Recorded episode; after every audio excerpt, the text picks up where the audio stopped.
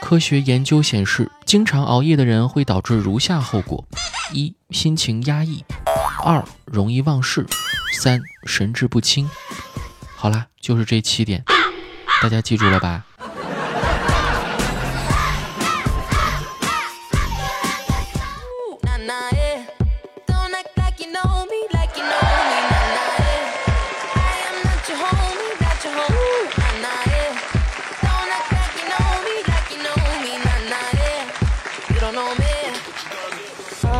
嗨，各位去你的段子的听众朋友们，大家好啊！我是子木，这回真是好久不见了啊！俗话说，家家都有本难念的经，可是上天居然给了我一本梵文版的。这次快一个月的时间没有更新啊，真的不是我偷懒，而是在举国上下喜迎新中国成立七十周年之际，子木的现实工作中管辖范围内的防风险、保安全、迎大庆的压力真的很大。每天上班最痛苦的事情是什么？你知道吗？就是还没到下班时间，活儿却干完了。更痛苦的是下班了，活儿还没干完。最最痛苦的是上班没活儿，下班了来活儿了。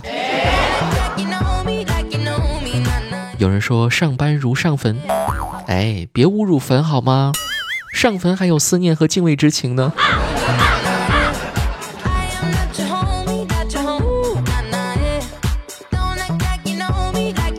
其实我这个人在工作中算是很佛系的那种啊，如人饮水，冷暖自知。人生啊，就像是一杯水，孤独，孤独，孤独，一杯子就完了。最近我的精神状态也不是很好，尤其是对一些新鲜事物不太能够提起兴趣来。呃，前两天我看到一位心理专家的话，觉得安在我身上非常合适啊。他说。当一个人看到新东西的时候，第一反应不再是“哇，这个东西不错，我来试试吧”，而是感叹“好麻烦啊，现在的东西怎么弄得这么复杂呀？”呃，那就说明你已经开始老了。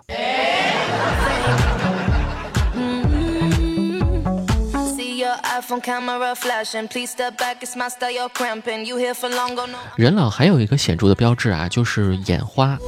哎，突然发现去你的段子马上就要转型到老年夕阳红板块了。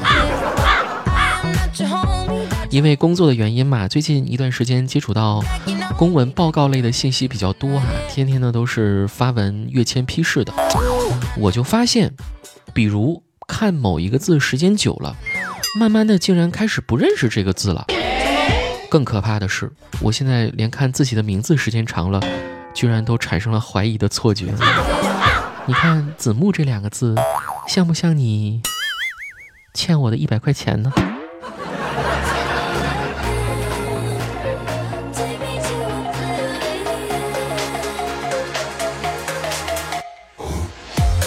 后来我还在上网查了一下病情，才知道跟我有类似经历的人不占少数。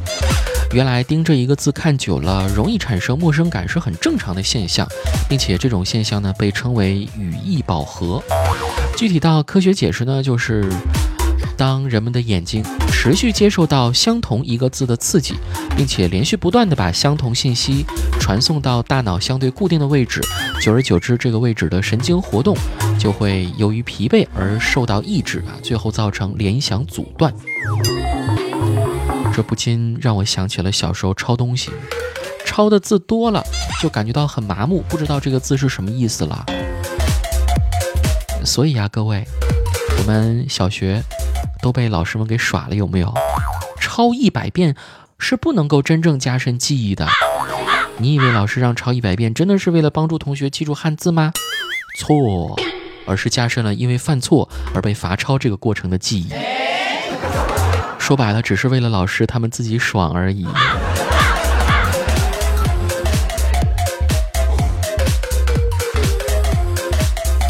可能因为我自己是一个学渣啊，向来不受老师们的喜欢，但唯独对我特别亲切，特别是在我很失意的时候，唯一对我说过“别走好吗”的人，竟然是我的体育老师，因为他说的是“别走好吗”。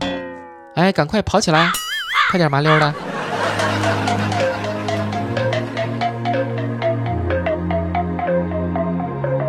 哼老师们都是大猪蹄子承蒙你们的出现够我心烦好多年的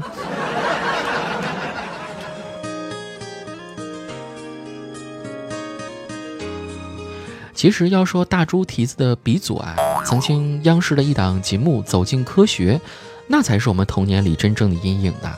你别看它的节目定位非常高大上啊。以弘扬科学精神、宣传科学思想、提倡科学方法、传播科学知识为主要内容。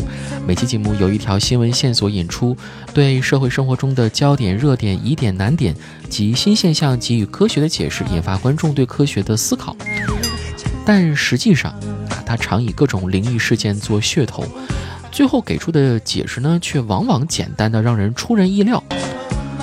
故弄玄虚，玩悬疑，简直就是把观众当猴耍呀！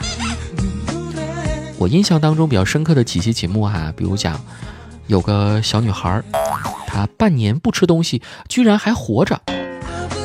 节目的最后，故事揭秘，原来是这个小女孩半夜偷偷起来吃东西。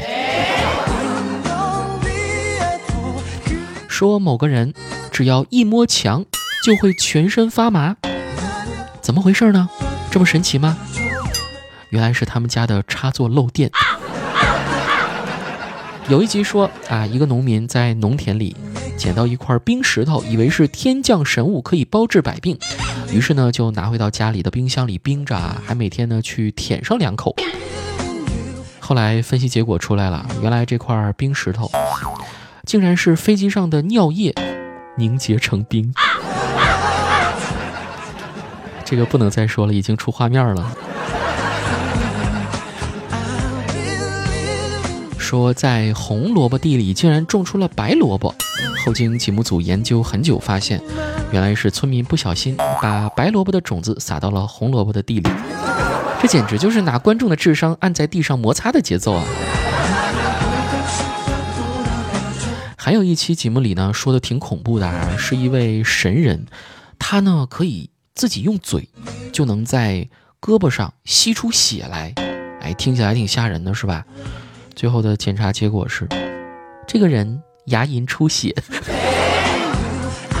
说一个人按自己啊，就拿手按自己，按哪儿哪儿都疼，以为是得了什么绝症，最后一检查，原来是手指头坏了。就这种故弄玄虚的节目，我也能做呀，是吧？比如说，这个代码哥哥的女朋友总是莫名其妙的口腔溃疡，到医院就诊也无济于事。最后经过子木大夫的悉心了解，对代码哥哥好心相劝：代码呀，以后少对你的女朋友提那些不正当的要求，这样的话，他的口腔溃疡自然就能好了。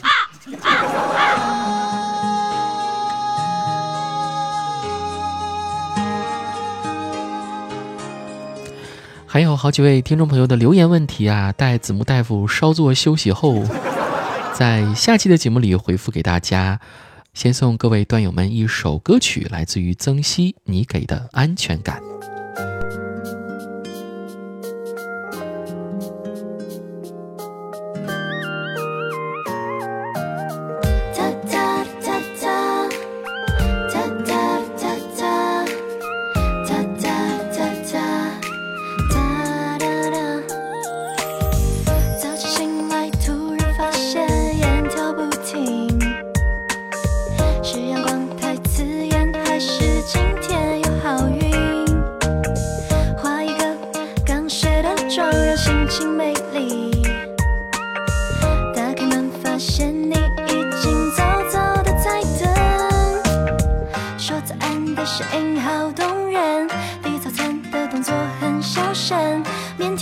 微笑